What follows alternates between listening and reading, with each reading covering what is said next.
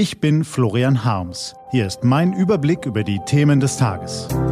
T-Online-Tagesanbruch. Was heute wichtig ist. Mittwoch, 25. März 2020. Überforderte Gesundheitsämter. Was passieren kann, wenn man sich testen lässt. Gelesen von Ivi Strüving.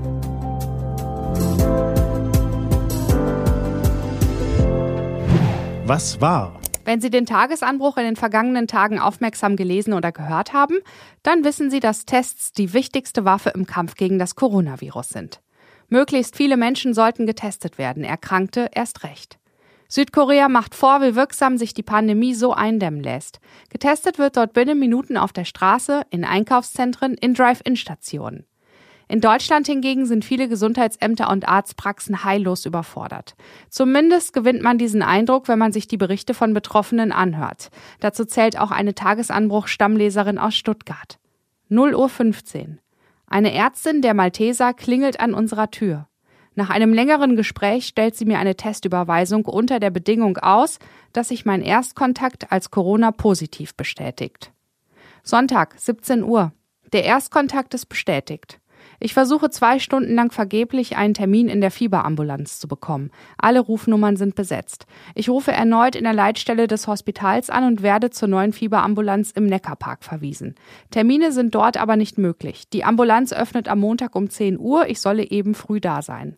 Montagmorgen. Ich habe 38,4 Grad Fieber, mir dröhnt der Kopf. Die Gliederschmerzen sind stärker als am Vortag, aber immerhin hat der Husten nachgelassen. Also werfe ich mir Paracetamol ein und los geht's. 9.30 Uhr. Ich treffe vor dem Tor der Fieberambulanz ein. Vor mir stehen bereits zehn Autos. Ich bin guter Dinge, dass es schnell geht. 9.50 Uhr. Wir werden in einigem Abstand eingelassen und auf einen Parkplatz dirigiert, wo wir die Autos abstellen sollen. Hinter mir kann ich das Ende der Schlange nicht mehr erkennen. 9.52 Uhr. Ich stehe im Abstand von circa 1,50 Meter zu den anderen Leuten in einer Schlange vor einem Container und warte. Hinter mir reihen sich immer mehr Menschen ein. Die meisten husten und machen einen kranken bis sehr kranken Eindruck. 10.15 Uhr. Die erste Frau verlässt schimpfend die Warteschlange, die sich bisher noch keinen Zentimeter vorwärts bewegt hat. 10.45 Uhr. Ich bin immerhin zwei Meter vorangekommen. Inzwischen pfeift der raue Ostwind durch die Straße und ich beginne zu zittern. Meine Gliederschmerzen werden auch wieder stärker. Ich nehme das nächste Paracetamol. 11.15 Uhr. Endlich bin ich vor dem Container angelangt. Meine Hände werden desinfiziert und ich erhalte eine Maske. Im Inneren des Containers muss ich nochmals alle Angaben machen, die schon die Leitstelle und dann nochmals die Ärztin abgefragt haben. Der Stift schreibt nicht richtig und meine Hände sind so kalt, dass meine Schrift ganz krakelig ist. Das Ausfüllen dauert gefühlt eine Ewigkeit. Ich habe Angst, dass andere, die schneller schreiben, mich jetzt überholen. Inzwischen weiß ich nämlich, dass ich von hier nur in einen anderen Wartebereich verschoben werde. 11.30 Uhr. Ich sitze in einem unbeheizten Container mit sechs anderen Wartenden. Mein Anmeldeformular hat die Nummer 19. Ich nehme erneut eine Tablette, um die Schmerzen auszuhalten. 11.45 Uhr. Die Männer vom Sicherheitsdienst vor dem Container machen sich über die Leute in der Schlange lustig. Ich will etwas sagen. Da höre ich den Satz. Alle, die sich hier aufregen, können gleich gehen, müssen sich ja nicht testen lassen, die Deppen. 11.55 Uhr. Ich werde vor den Lastwagen geleitet, in dem der Test gemacht werden soll. Ich bin so steif gefroren, dass ich mich kaum noch bewegen kann. 12.10 Uhr. Ich darf endlich in den Testbereich. Dort sitzen ein Arzt und sein Assistent. Erneut gehen wir den Bogen durch. Ich gebe dem Arzt meine Überweisung. Er meint, die brauche er nicht, der Prozess sei geändert worden. Der Arzt misst meine Temperatur, jetzt unter 38 Grad, kein Fieber. Er sagt, ohne Fieber teste ich sie nicht. Jetzt gibt es kein Halten mehr. Die Tränen strömen nur so aus mir heraus. Ich versuche zu erklären, dass ich in den vergangenen zwei Stunden drei Paracetamol genommen habe, ansonsten hätte ich das Warten nicht durchgestanden.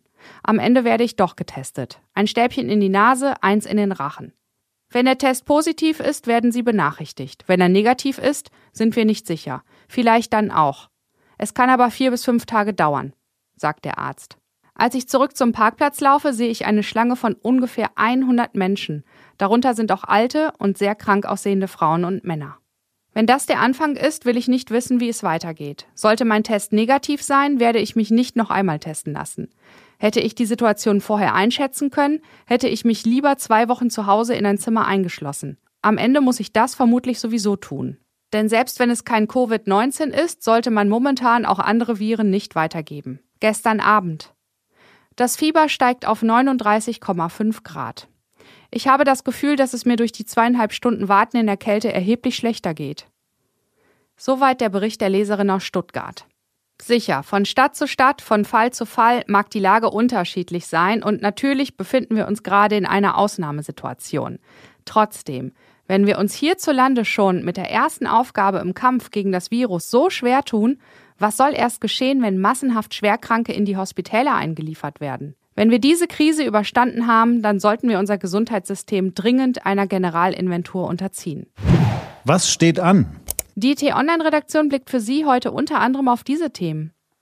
Die Bundesregierung hat ein dickes Geldpaket gepackt, um die Krise für Firmen, Krankenhäuser, Selbstständige etwas weniger schlimm zu machen. Im Rekordtempo peitscht sie das Paket nun durch den Gesetzgebungsprozess. Heute soll der Bundestag Ja und Amen sagen. Alle Fraktionen sind im Boot. Diese und andere Nachrichten, Analysen, Interviews und Kolumnen gibt's den ganzen Tag auf t-online.de und in der App. Das war der T-Online-Tagesanbruch vom 25. März 2020. Den Podcast gibt's auch auf Spotify. Einfach nach Tagesanbruch suchen und folgen. Ich wünsche Ihnen einen frohen Tag. Ihr Florian Harms.